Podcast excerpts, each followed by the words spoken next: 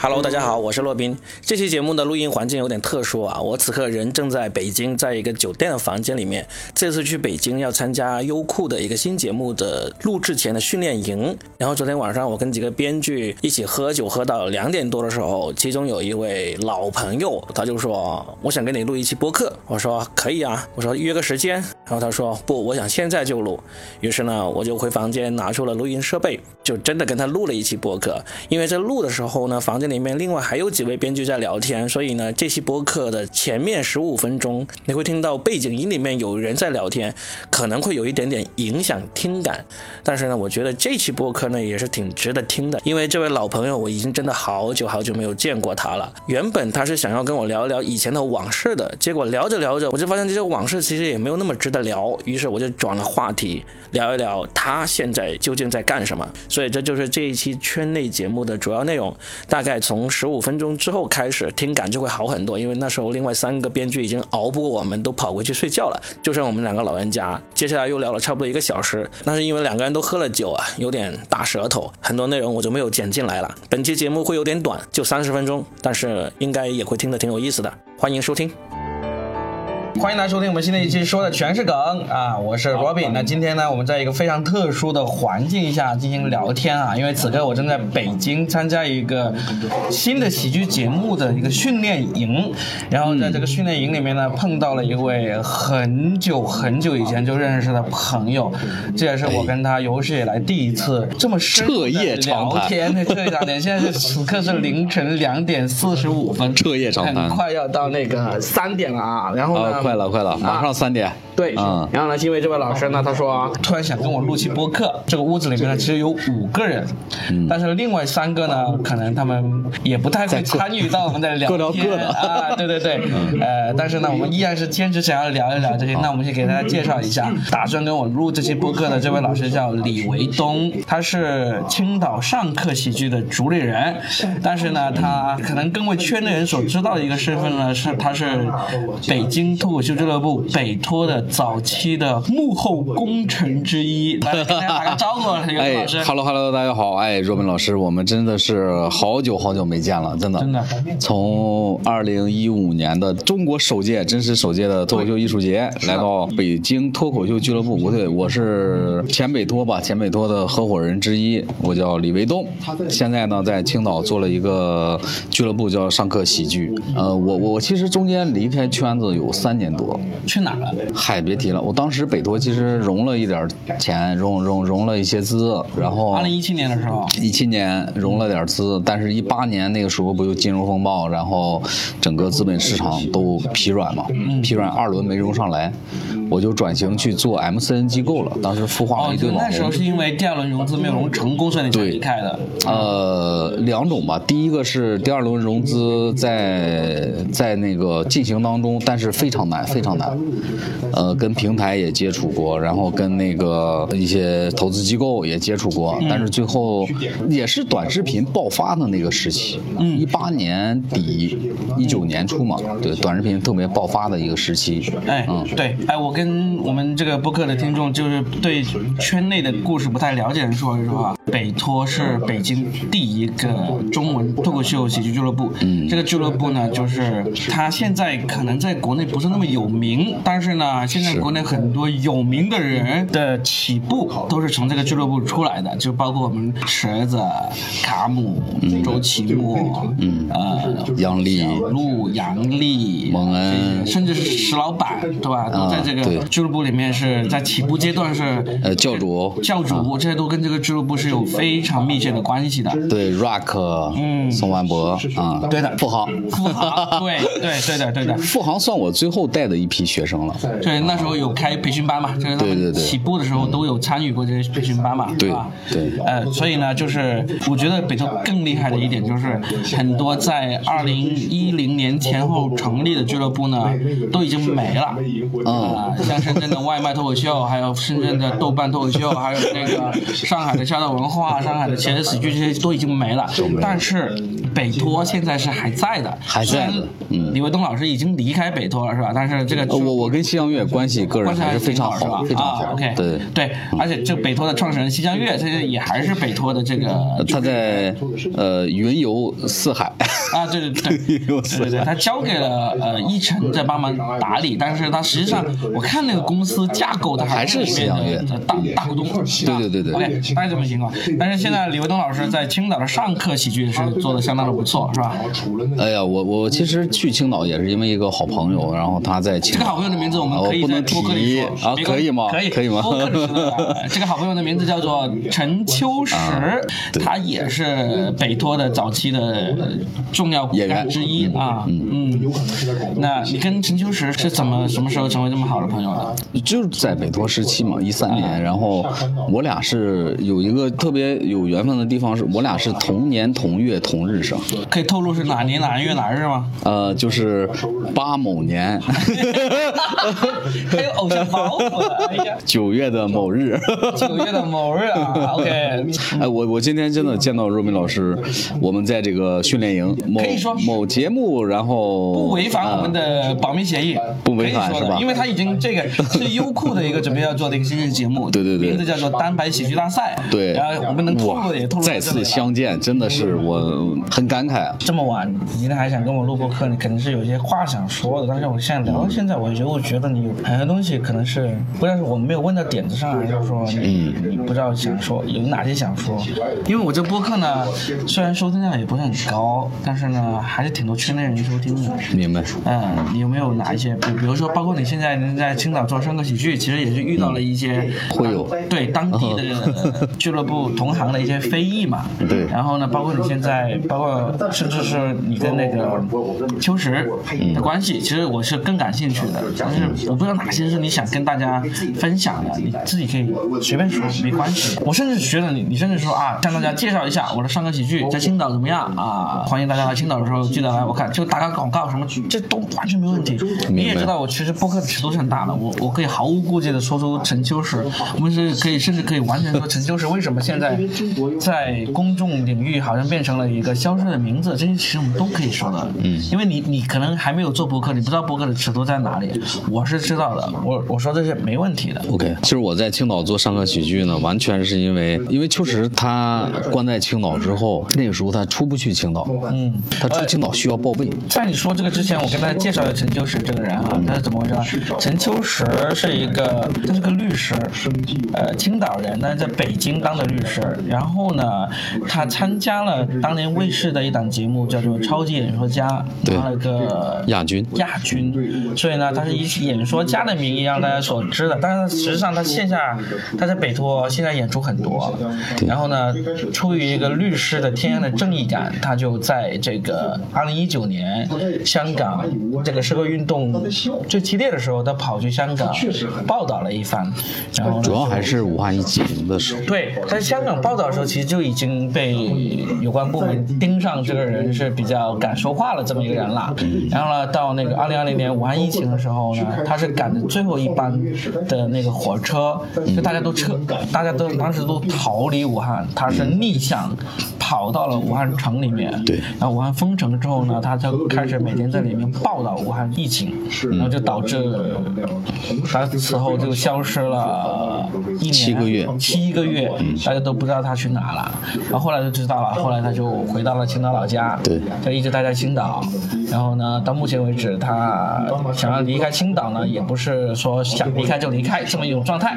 对。但是呢，因为这个肥东，你跟那个秋实是好朋友，然后呢，你就打算去青岛去探望他，是吧？呃，对，我经常去探望他。那个时候还没想在那儿做俱乐部。嗯。然后去了几次之后，我在当地看了几次开放麦，然后了解了一下当地的脱口秀的情况，因为我们毕竟还是脱口秀结缘，然后对脱口秀这个东西还是感兴趣。呃，发现青岛当地的脱口秀频次非常低，嗯，一个月也就一一场到两场的上演。然后我当时我就想着，就作为这么大的一个城市，是不应该只有这个数量的。对我那时候就想着说，哎，我找一个好朋友，投了点钱，不多，几十万，然后在青岛，我说咱们就找个呃比较繁华的地儿，然后在这儿干，嗯，亏了就亏了，嗯，然后我当时也找了当地的俱乐部，我的初衷非常简单，我当时去青岛的时候没有什么演员，然后我就想着说，好，那我在这儿做了个俱乐部，我出钱，我出场地，嗯，然后我把演出办起来，我一个月搞三十场，嗯，你别管我这三十场卖票或者是能不能搞起来，我演员钱一分钱不会差。然后呢，呃，青岛本地的演员、山东的演员，嗯，我邀请过来，然后我再从北上广深这些大城市、一线城市，我把好的演员请过来，大家一起在这儿演，做交流。我把这个市场培养起来。嗯，我当时初衷非常简单，就这么简单。我跟所有演员、跟俱乐部，就是当时青岛的俱乐部，我也是这么说的。嗯，但是后来他们觉得说青岛这个市场不行，这是他们原话，说青岛市场不行，某果来了也不行。在这儿录完节目，脱舞就在青岛录了嘛。录完了之后说也不行啊，说是这个这个，就以为我是去割韭菜。演出商，演出商去割韭菜。嗯，有哪个演出商每周换演员，每周都是不同的演员，而且都是全国最好的演员，成本是叠加的。因为你知道，我从北京、从上海、从那儿请过来演员，他的衣食住行所有东西我都要负担，演出费都是市场价，观众零基础。一个都没有，但是我坚持下来了。坚持下来之后，现在青岛本地的演员就几个，看明白了，知道懂，哎，慢慢知道这个圈内有一些老演员知道我，可能跟他们提过我原先是怎么个情况，怎么回事哎，大家知道了之后说，哎，那我知道东哥是在做这个事儿。原先说没有说像他们说的说什么演出商也好，或者是干嘛也好，我现在青岛我自己出钱装修了一个剧场，青岛第一个纯脱口秀剧场，而且我觉得。这个剧场在全国来讲，它的氛围、它的感觉是非常好的。嗯，就基本上一般的演员讲也会跟大家说说你这个剧场在哪儿，叫什么名？在青岛台东步行街圣道体育的四楼，叫上课喜剧。对，上下的上啊，上是上下的上，客人的客，客人的客，嗯，喜剧，对，上课喜剧。嗯，就在青岛台东步行街，然后那个圣道体育的楼上，就是阿迪达斯楼上。嗯，这个现在是每周都有演出嘛，对吧？一周八场，不多。一周八场，那还不多，很多了，好不好？我是北京一周几十场的，一个地方一周八场，就意味着是周三、周四，好，周三就开始。啊，周五就三场，每三场，然后周六三场，周日两场，八场，这个很多了，嗯，八场的演出，但是肯定有好有坏，而且我现在是不惜重我每周六我都会搞一个专场。我把全国有专场的好的演员全搞过来，我现在已经搞了十场了。你那个场子能够做到观众？就一百，坐满一百五吧。嗯嗯，就这么多。你能说说能去办过专场的演员有谁吗？王十七、小雪、汪德发，呃，好梦，啊，不是不是好梦，对，好梦马上办。今天晚上是那个谁，孙书恒。啊啊，孙书恒。然后接下来什么多子轩、翟佳宁，然后文超、四季、小齐的。奇观，然后史岩。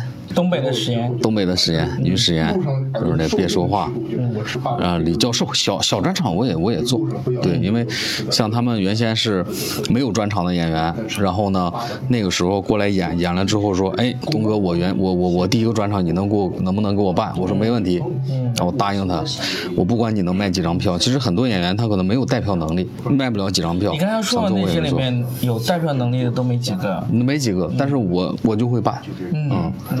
对，我不管就亏钱也好，赚钱也好，我把观众填满，大家演着爽。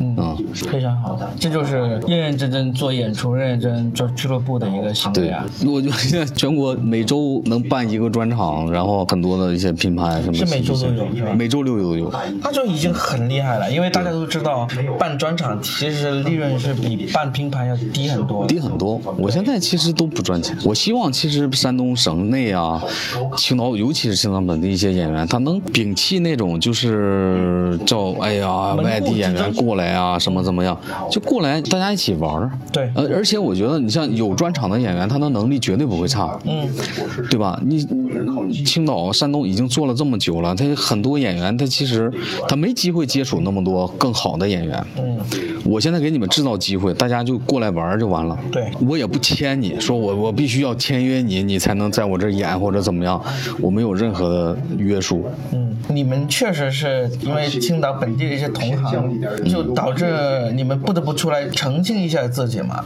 嗯，那我觉得，因为我也看到你们一直在约这个外地演员去做专场。哦对在我看来，能够约外地演员去做专场的俱乐部呢，就说明他们是愿意不挣钱，甚至倒贴钱的愿意做这个事情的，这就是对的。我在上一期播客里面我有说到，就是说，就我在中国的喜剧理想，就是希望每一个县级市，或者说每一个五十万以上的县，他们都能够有自己的脱口秀俱乐部。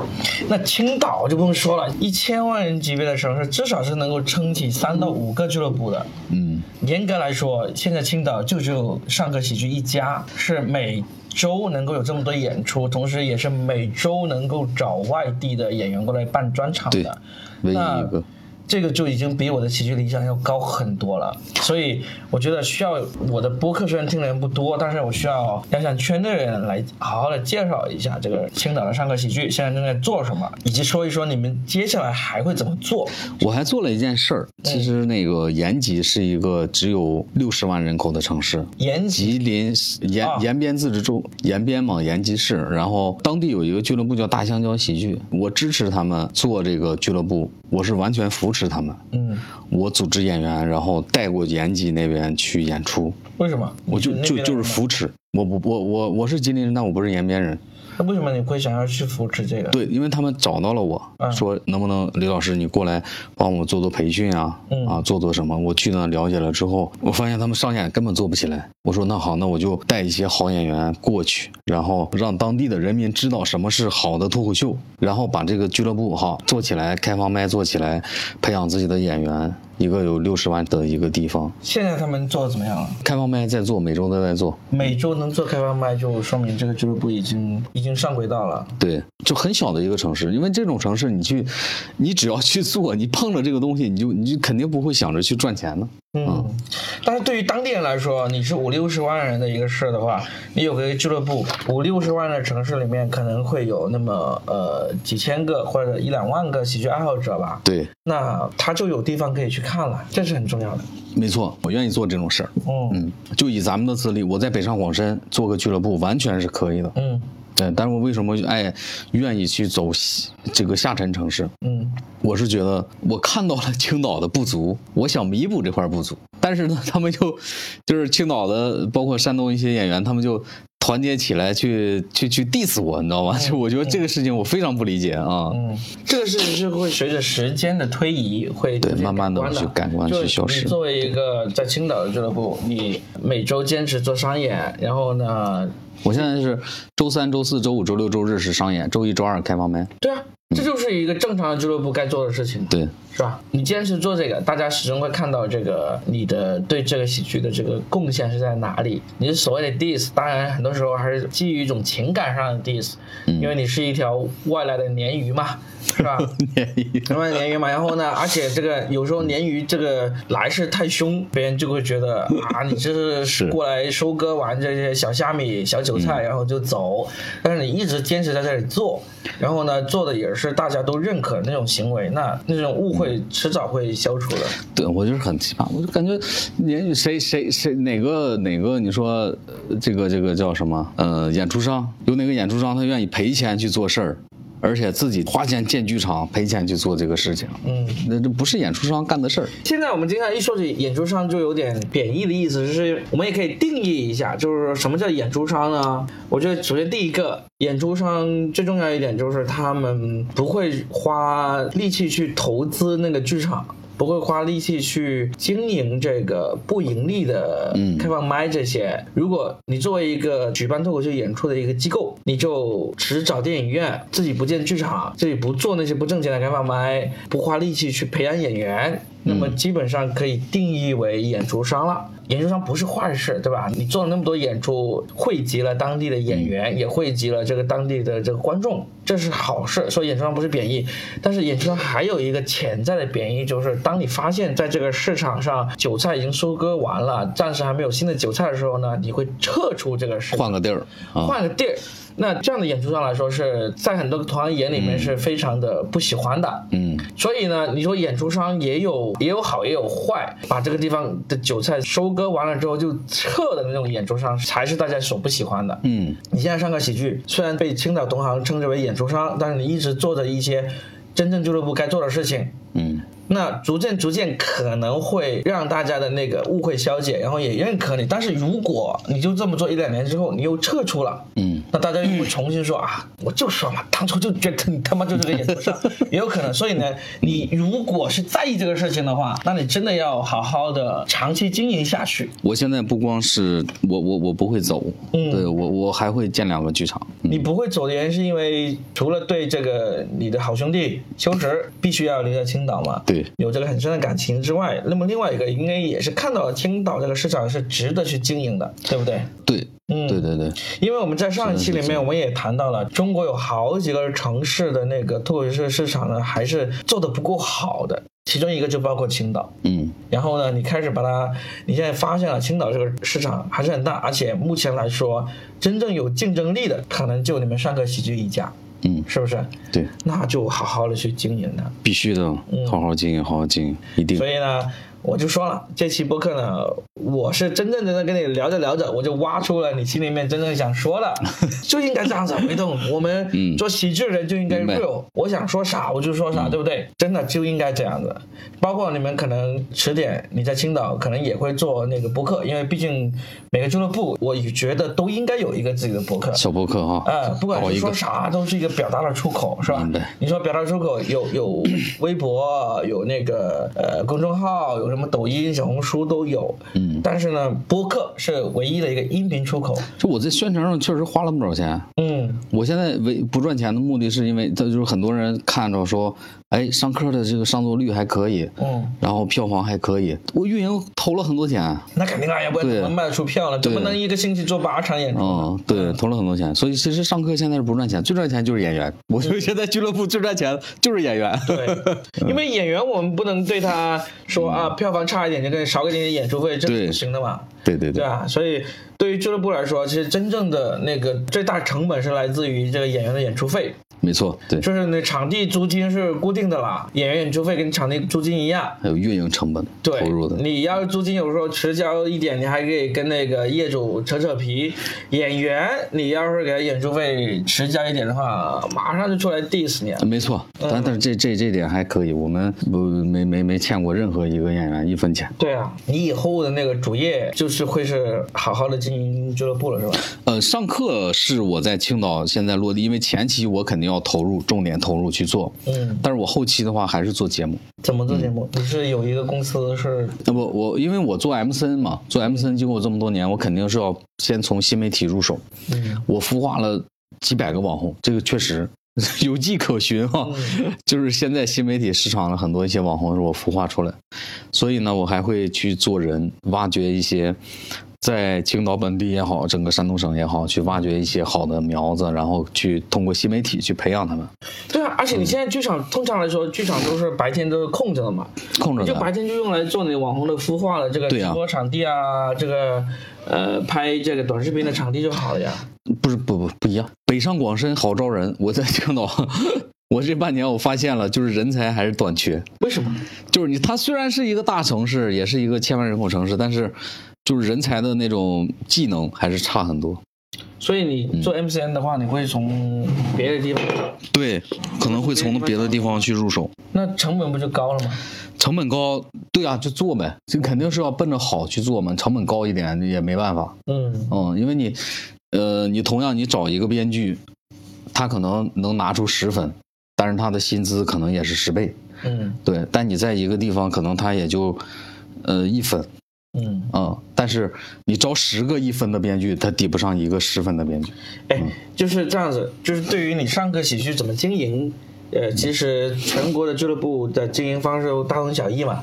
那我这个播客里面也说过很多了。我反而是对于你做 MCN 机构，你打算怎么经营，怎么把这个 MCN 机构，呃，做起来，这个还是我不太了解的。你可以介绍一下，你接下来。因为我觉得脱口秀演员最重要的一点，是因为他的就是做脱口秀这件事儿，它跟做综艺是一样的，和做短视频是一样的，他跟影视剧完全不一样。嗯我给你举个例子啊，我比如说我们做影视剧，它的 IP 影视剧的 IP，比如说《战狼》，它的 IP 就是《战狼》本身。嗯，呃，那个这两年那个科幻的地球那个是什么？流浪地球，流浪地球，它的 IP 本身就是《流浪地球》，谁来演都一样。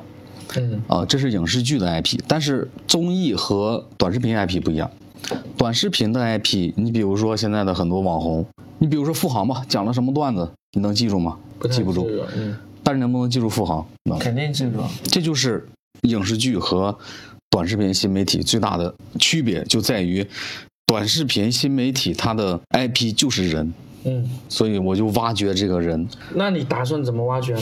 就是不断的招啊，培训啊。招去青岛培训，我在青岛本地招啊，我在这山东本地招啊，就山东本地招也是让他们去青岛，然后去对对对在青岛培训嗯给他们打造 IP。我因为 MCN 这一块儿不是所有脱口秀俱乐部它都具备的。我这三年虽然离开了脱口秀的圈子，但是我进入到了新媒体的圈子。嗯，这个技能是很多人不具备的。那你就是你的 MCN 培训计划里面有没有脱口秀演员的这么一个计划？有啊有啊，肯定的。那你觉得你可以怎样把一个目前来说可能只有三位数粉丝的脱口秀演员，嗯，变成一个可能有几十万粉丝的这个网红？就是现在已经不是一个红利期了，嗯。短视频不是一个红利期，就完全要拼，就跟我们做，就跟跟咱做综艺一样，就我们这次做蛋白喜剧也是一样的，嗯。我们就是找演员的特色，你比如说多多，嗯。中二就这一个点，OK，我把中二做到底。嗯对，然后所有的内容形式符合短视频用户审美的标准，就是共鸣点、记忆点、关注点。你说的这些我都懂，就是我想问的就是说，既然你的计划里面有计划是找一些脱口秀演员来成为这个 MCN 网红的，那你会怎样针对脱口秀演员这个群体来做一些尝试呢？你会怎么做呢？不，这个脱口秀演员太个性化了，分人，这一定是分人的。所以你这也也只是会说，哦，假如我看到一个很有个性的脱口秀演员，我才会去根据他符不符合你刚才说的那几个特点来去找他。没错。那如果你没有看到，你不会有意识的去说寻找。寻找呢？对啊，双向的，就是一个是我在招聘的过程当中，哎，我看见了一个池子，嗯。那我肯定是重点做的，OK，啊，我投钱，我弄编剧，弄弄所有东西去打造它。嗯。啊，然后我也会策划一些项目。嗯。那好，那我就招固定的演员，就是他已经有表演功底，或者是说，呃，已经具备这个，呃，我这个项目的应用，嗯。啊，他的技能，OK，、那我就打造去试，啊，我我举个例子，比如说你刚才提到了一个演员叫多多，嗯。我们都知道他是一个中二少年，也是个大学生，现在正在刚刚保研读了那个研究生，嗯，然后呢就是呃刚刚才二十岁，二十岁。那这样的情况下，假如说啊，他没有被什么优酷啊，被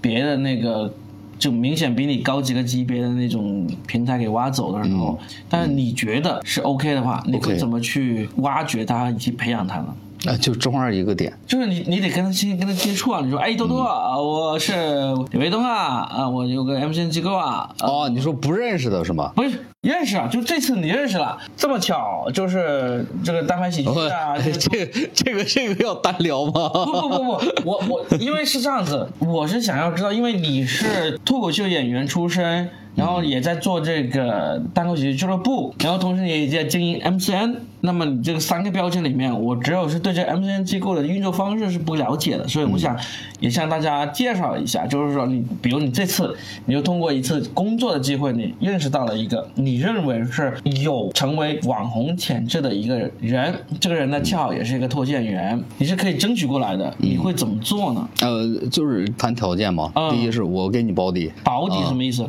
给他钱嘛。啊，给他底薪。对你配合我去做内容嗯啊，你给你多少钱？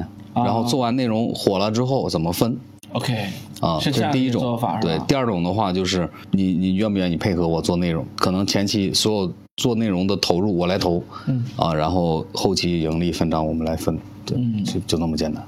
OK，我们可以有个试，就是双方的试用期呗。好，那我再问一个，就是这个多多，就是你这次你自己看的，看了之后，你觉得你愿意去以这种方式去跟他合作的。但是如果有人有一些像多多这样的少年，他听完我们这个播客之后，嗯。呃，比如他刚好就是青岛本地的，嗯。然后他也是个刚刚起步的脱口秀演员，他也自认为他具有更值得红的潜质的特质。我听完你这个明白。之后，啊我想来找你，就是过来聊。嗯。啊、我只要觉得，哎，我我我有想法，我我我我能够给你打造一点 IP 人设，嗯。啊、你有你有可塑性，OK，、那我们就都可以聊，，OK，对，好。都可以聊，欢迎所有的对有志，我为什么要问这个问题？就是这样子，就是说嗯。听我们这个播客的很多都是那个圈内脱口秀演员嘛，嗯怎么成为一个演员，怎么跟一个脱口秀俱乐部打交道，他们基本上都已经了解，自己已经了解的差不多了。嗯，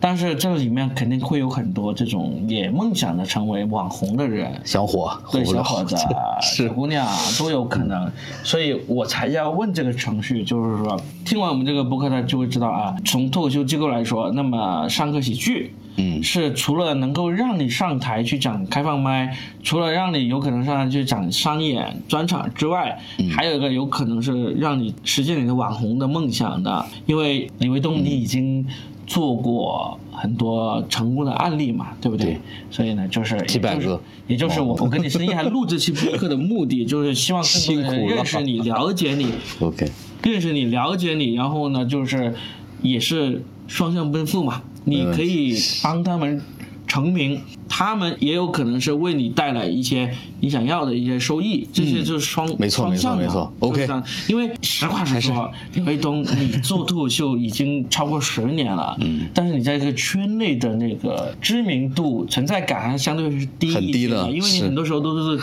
躲在幕后，是吧？对，你中间也去做 MCN，那你演出的机会也变少了，没错。甚至包括你现在你自己在做的上课喜剧，你去演出的次数可能也没有那么多，没那么多，对吧？对，所以这个是需要向大家重新介绍一下你的，就是一个作为一个十年以上的老炮，你不应该在圈内是这个存在感这么低的。感谢柔美老师，哎，不要感谢，不要感谢就是应该的，就是希望真心为这一行好的人都能够在这一行做到他想做的事情，这就是是的我作为一个希望推动脱口秀在中国发展的人的一个一个真的是我是没有什么私心的，没错没错，所以呢，虽然我在圈内树敌很多，但是我觉得那些人都是傻逼。就是我有一天深夜喝多了，我在全国各个脱口秀群里面发一个我的朋友圈截屏，我就说。我冯立文、骆宾对中国脱口秀没有做过任何坏的事情。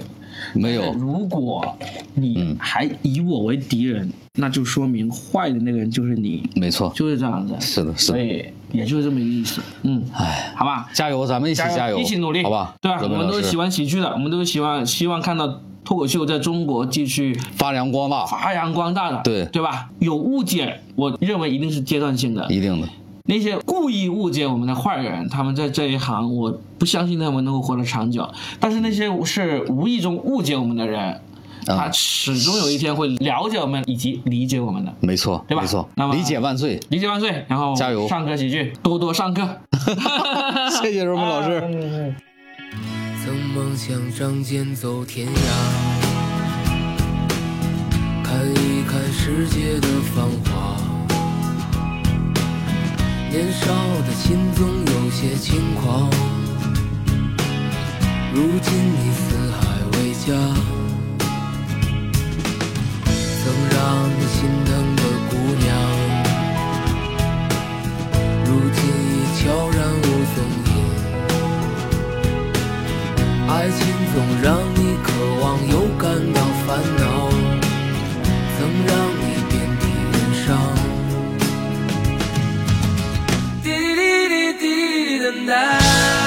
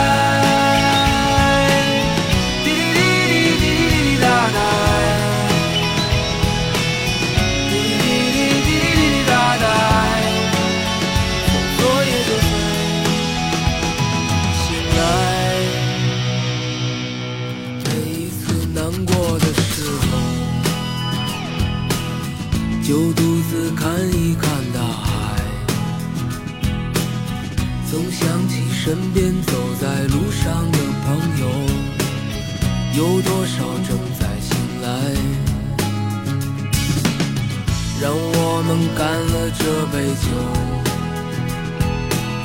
好男儿胸怀像大海，经历了人生百态世间的冷暖，这笑容温暖纯真。每一次难过的时候，就独自看一看大海，身边走在路上的朋友。有多少正在醒来？让我们干了这杯酒。好男儿胸怀像大海，